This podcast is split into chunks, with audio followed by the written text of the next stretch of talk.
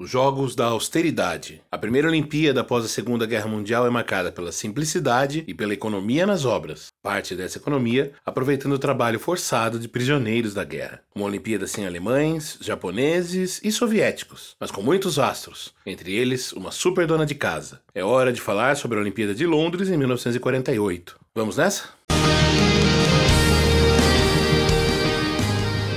Começa agora o Olympicast seu podcast sobre esportes olímpicos.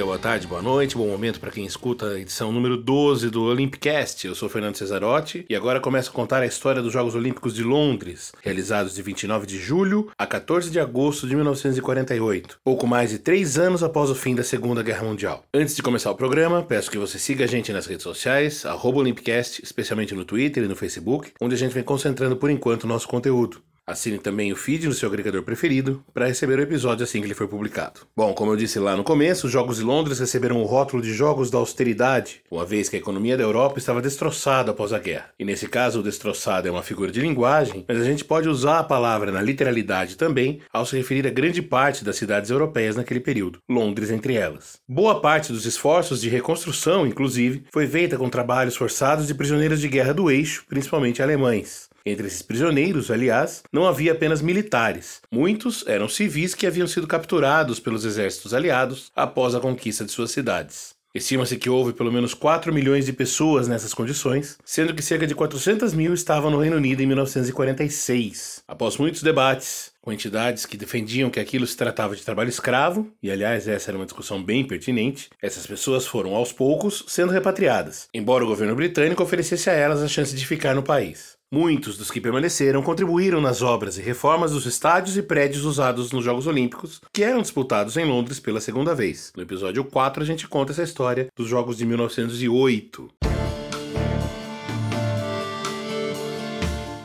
A escolha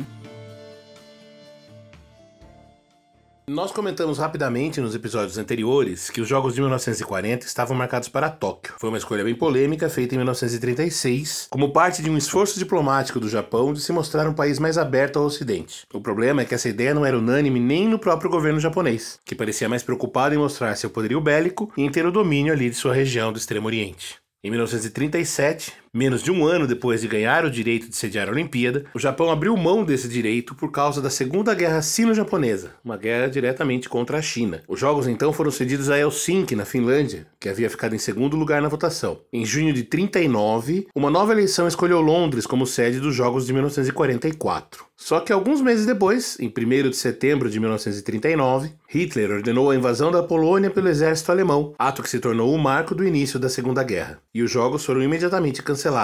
Em 1944, o COI ainda realizou eventos que marcaram o seu jubileu de ouro, né, a fundação em 1894. Nós contamos a história disso lá no nosso primeiro episódio. A guerra no fim se estendeu até 45 e só acabou com as rendições da Alemanha em 8 de maio, depois da morte de Hitler em 30 de abril, e do Japão, que foi assinada em 2 de setembro, pouco menos de um mês depois do lançamento das bombas de Hiroshima, em 6 de agosto, e de Nagasaki em 9 de agosto. Em junho de 46, uma votação simbólica do COI definiu a escolha de Londres como sede dos Jogos de 48, depois de consultas ao governo britânico. Chegou a se cogitar uma desistência em favor de alguma cidade norte-americana, uma vez que os Estados Unidos não haviam sido afetados pela guerra, né, com destruição e bombas, mas a ideia não prosperou. E Londres então se tornou a segunda cidade a receber a Olimpíada pela segunda vez. A primeira havia sido Paris, em 1900 e 1924. Só olhar aí no seu feed os episódios que contam a história de cada um desses jogos.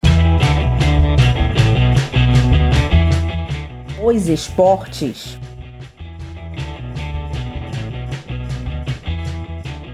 Apesar dos tempos bicudos do pós-guerra, os Jogos de Londres bateram recorde de países participantes, com 59 nações representadas. Isso que não foram a Alemanha e o Japão, punidos pela derrota na guerra, e também não foi a União Soviética, que preferiu mandar apenas alguns observadores para competir com mais qualidade na edição seguinte, em 1952, que seria em Helsinki, na Finlândia, o que já se sabia desde o ano anterior. Esses países mandaram 4.104 atletas, sendo 390 mulheres, um índice um pouco abaixo dos 10% que vinham sendo a marca da presença feminina feminina nos jogos anteriores. Como o Reino Unido ainda vivia um processo de racionamento de comida, os atletas receberam a mesma dose diária de alimentos, uma dieta em torno de 5.500 calorias, que era reservada aos trabalhadores com maior necessidade física, como os mineiros e os estivadores. Sem dinheiro, não houve construção de uma Vila Olímpica, com os atletas sendo hospedados em hotéis, acomodações militares e colégios, já que os internatos ainda eram muito comuns no país. Os esportes disputados foram os mesmos 19 que haviam aparecido em Berlim 12 anos antes, com acréscimo apenas do lacrosse, como um esporte de demonstração. Um dos destaques aí é que o futebol pela última vez foi disputado com a liberdade de convocação dos melhores, sem restrição a quem poderia ser convocado. A medalha de ouro ficou com a Suécia, que tinha basicamente né, boa parte do time que depois ficaria em terceiro lugar na Copa do Mundo, dois anos depois aqui no Brasil.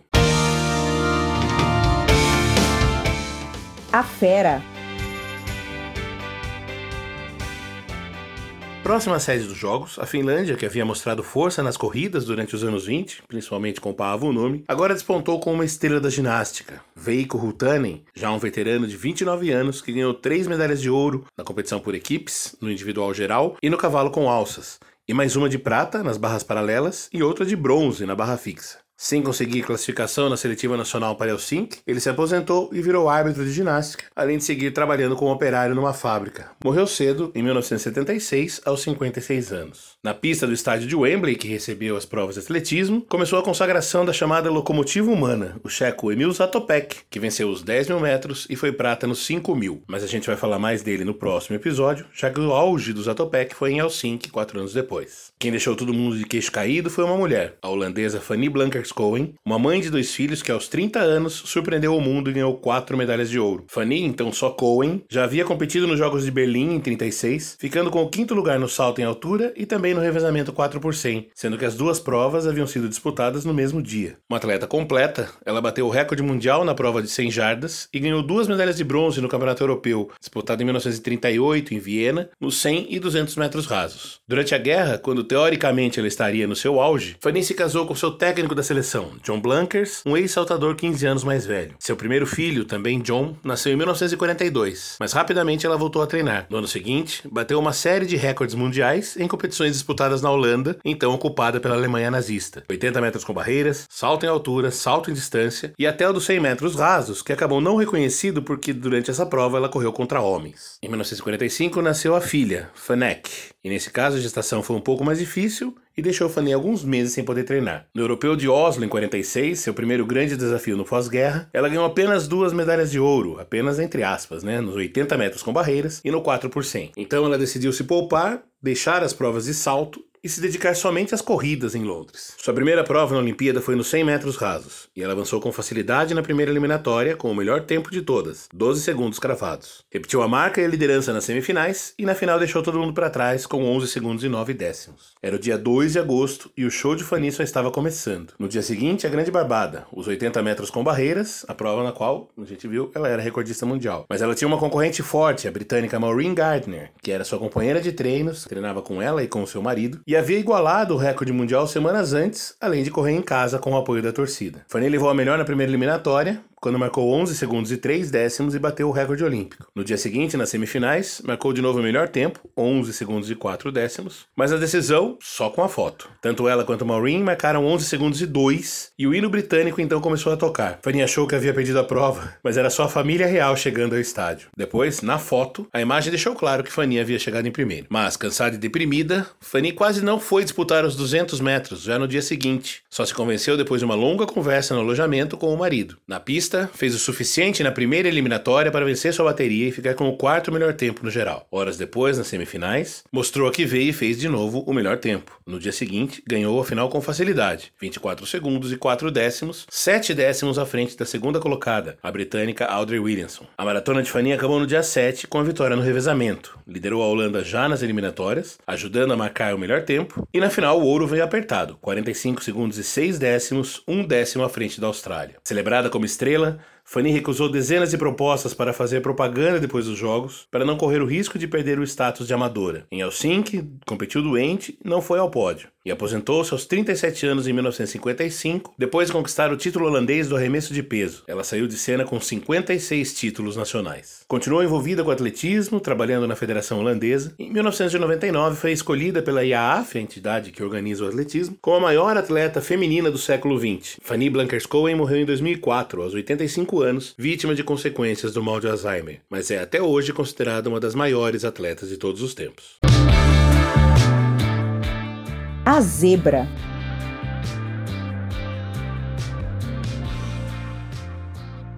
No começo da prova do decatlo, ninguém deu muita bola para um garoto americano chamado Bob Matias. Há três meses de completar 18 anos, ele havia surpreendido o país ao se classificar na seletiva nacional, depois de escolher o decatlo por dica do seu técnico na escola, já que não conseguia se decidir por qual prova disputar e parecia um pouco bom em tudo. No arremesso de peso, Bob quase foi eliminado por pisar na linha. Aparentemente ele não sabia direito as regras, mas mesmo assim conseguiu o quinto melhor arremesso. Ele foi o melhor apenas em duas provas, o salto em altura e o lançamento no disco, mas os bons resultados nas outras, especialmente no lançamento do dardo, em que ficou em segundo, o deixaram em boa situação para levar o ouro apenas cumprindo a prova final dos 1.500 metros. Bob Matias levou ainda o bicampeonato em Helsinki, dessa vez dominando a prova, marcando o recorde mundial, e isso que no começo daquele ano, 52, havia disputado o Rose Bowl, uma das finais do futebol americano universitário, pelo time da Universidade de Stanford. Mas logo ele se cansou da vida esportiva, se alistou na Marinha, trabalhou também como ator e foi político, representante, né, deputado federal, de um dos distritos da Califórnia por oito anos. E de lá, da Câmara dos Representantes, saiu para dirigir o Centro de Treinamento da Federação Americana de Atletismo, posto que ocupou de 77 a 83. Bob Matias morreu em 2006, aos 75 anos, e é reconhecido até hoje como um dos atletas mais completos da história dos Estados Unidos. Uma outra história ótima de superação em Londres é do atirador húngaro Karoly Takacs. Em Berlim, 36, ele tinha 26 anos e, mesmo sendo considerado um dos melhores atiradores do país, ficou de fora dos jogos porque as vagas eram reservadas a oficiais do exército e ele era somente um sargento. A Hungria não ganhou nada, a regra mudou, mas as Olimpíadas foram suspensas. Em 1938, durante um treinamento, Caroli perdeu a mão direita depois de uma granada explodir. Não se fez de rogado e começou a treinar para atirar com a mão esquerda. Em 1939, apareceu de surpresa para disputar o campeonato nacional e levou a taça, o que lhe garantiu uma vaga no time que meses depois se tornou campeão mundial. Mas em Londres, já em 48, pouca gente se lembrava dele. Quando chegou para a prova do tiro rápido de 25 metros, já com 38 anos, sem uma das mãos, foi provocado pelo argentino Carlos Dias Valente, então campeão mundial, que chegou até ele e disse: O que você veio fazer aqui? Com 580 pontos, 9 de vantagem para o rival, Carolita Cax só respondeu com a medalha de ouro no peito. Ele ainda seria bicampeão em Helsinki e oitavo em Melbourne, quando tentou o trio olímpico já aos 46 anos. Depois de se aposentar, virou técnico e deixou o exército como posto de tenente-coronel. Vale lembrar que na, nos países comunistas, é, os grandes atletas eram todos colocados no exército, né? Isso a gente vai ver muito nos próximos episódios, quando a União Soviética entrar de vez na, na brincadeira olímpica. Carolita Cax morreu aos 65 anos em 1976. Meu Brasil brasileiro.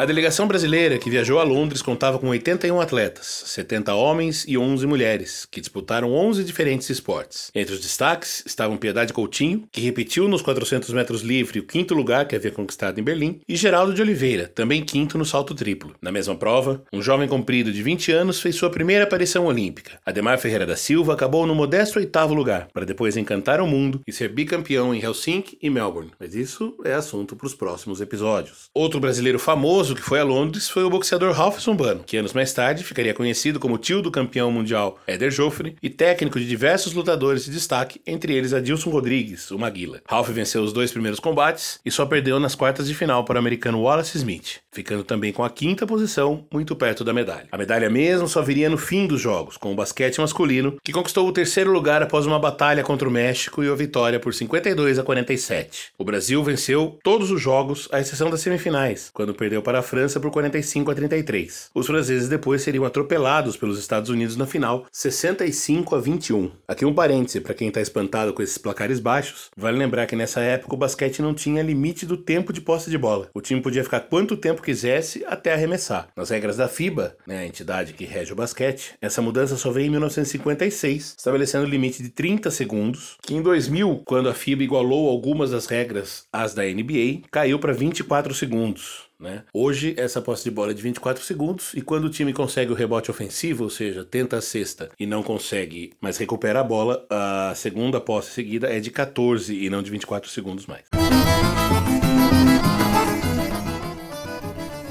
Nossa estrela.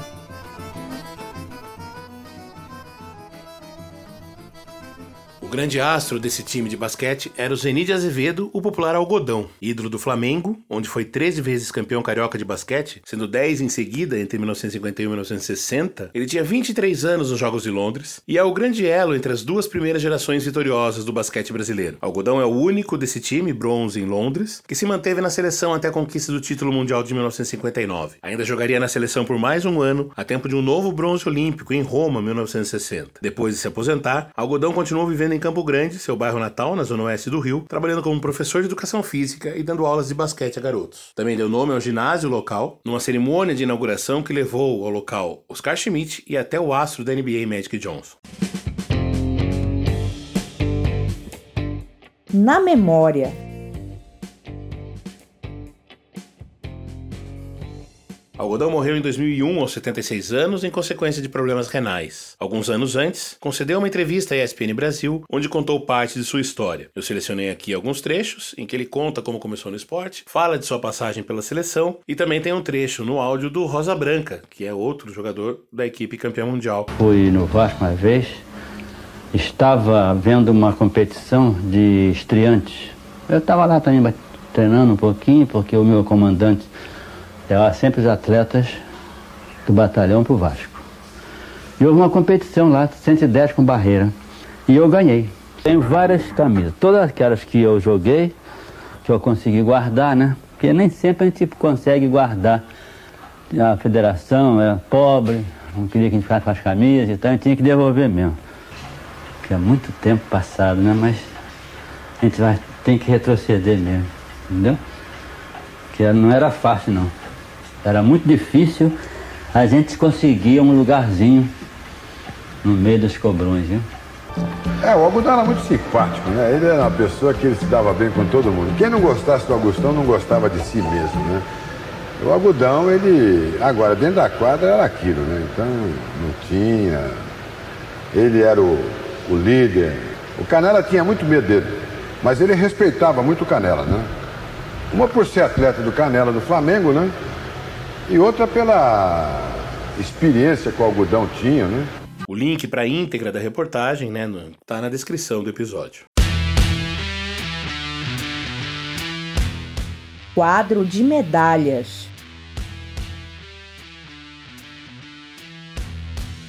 Como eu disse lá no começo, foram 59 países participantes, sem a União Soviética, que preferiu se preparar melhor para a próxima Olimpíada. Também não teve a Alemanha e o Japão, os dois os países derrotados na guerra. Já a Itália, que foi o primeiro dos países do eixo a se render, ainda em 43, oficialmente, né, com a deposição de Mussolini e a ocupação do país, ou de boa parte do país pelos aliados. Então a Itália recebeu permissão de disputar os Jogos, e foi bem. Terminou em quinto no quadro de medalhas, com 8 de ouro, 11 de prata, 8 de bronze e 27 medalhas, um grande feito para um país também devastado pela guerra. Na liderança do quadro, disparados os Estados Unidos, 38 medalhas de ouro, 27 de prata e 19 de bronze, 84 no total. Em segundo, a Suécia, com 16 de ouro, 11 de prata e 17 de bronze, 44 no total. Em terceiro, a França, 10 de ouro, 6 de prata, 13 de bronze, 29 no total. Em quarto, a Hungria, 10 ouro, 5 pratas, 12 bronzes, 27 no total. O Brasil, com uma medalha de bronze, terminou em 34º lugar, ao lado de Irã, Polônia e Porto Rico. Dos 59 países, 37 conseguiram ir ao pódio pelo menos uma vez.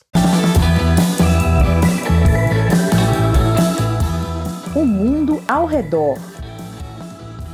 O fato de o mundo ter acabado de sair de uma guerra não acalmou muitos ânimos. Parece que faz parte da natureza humana, especialmente dos líderes, né? Esse incômodo com a paz esse desejo de buscar sempre mais, mais poder, mais domínio, mais dinheiro, etc. Então, menos de três anos depois do armistício, havia guerras em pleno vapor por todo o planeta. Algumas delas eram batalhas decoloniais, ou seja, de povos locais que buscavam a independência dos grandes impérios. No dia 30 de janeiro de 1948, a gente tem como efeito de uma dessas guerras o assassinato do líder indiano Mahatma Gandhi, que foi baleado por um ultranacionalista hindu que era contra a postura mais pacifista de Gandhi de tentar a independência da Índia em relação ao Império Britânico. Também em 48, outro evento que deixaria o mundo pronto para uma nova guerra foi a separação das Coreias com a independência da Coreia do Norte, proclamada pelo líder comunista Kim Il-sung, que seguiria no poder até sua morte em 94. E ele é o Kim Il-sung, é avô do atual líder, Kim Jong-un, e vale lembrar que em 1950 começou a Guerra da Coreia, que embora tenha tido uma espécie de armistício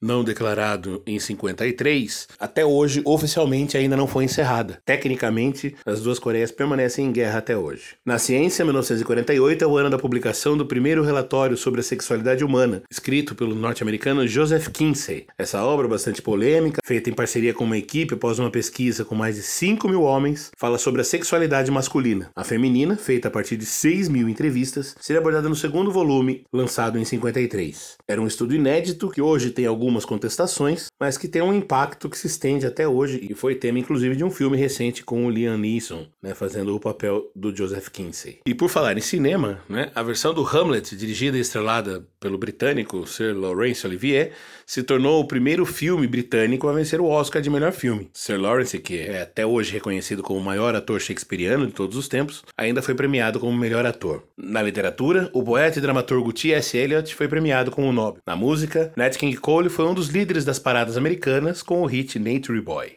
There was a boy, a very strange enchanted boy. They say he Para seguir na música, mas um pouquinho mais agitada, 1948 é também o ano em que nasceram dois gigantes do rock, ambos ali na Inglaterra. Em 31 de maio, John Bonham, o baterista do Led Zeppelin. Em 3 de dezembro, John Michael Osborne, Ozzy Osbourne, o eterno e único vocalista possível do Black Sabbath.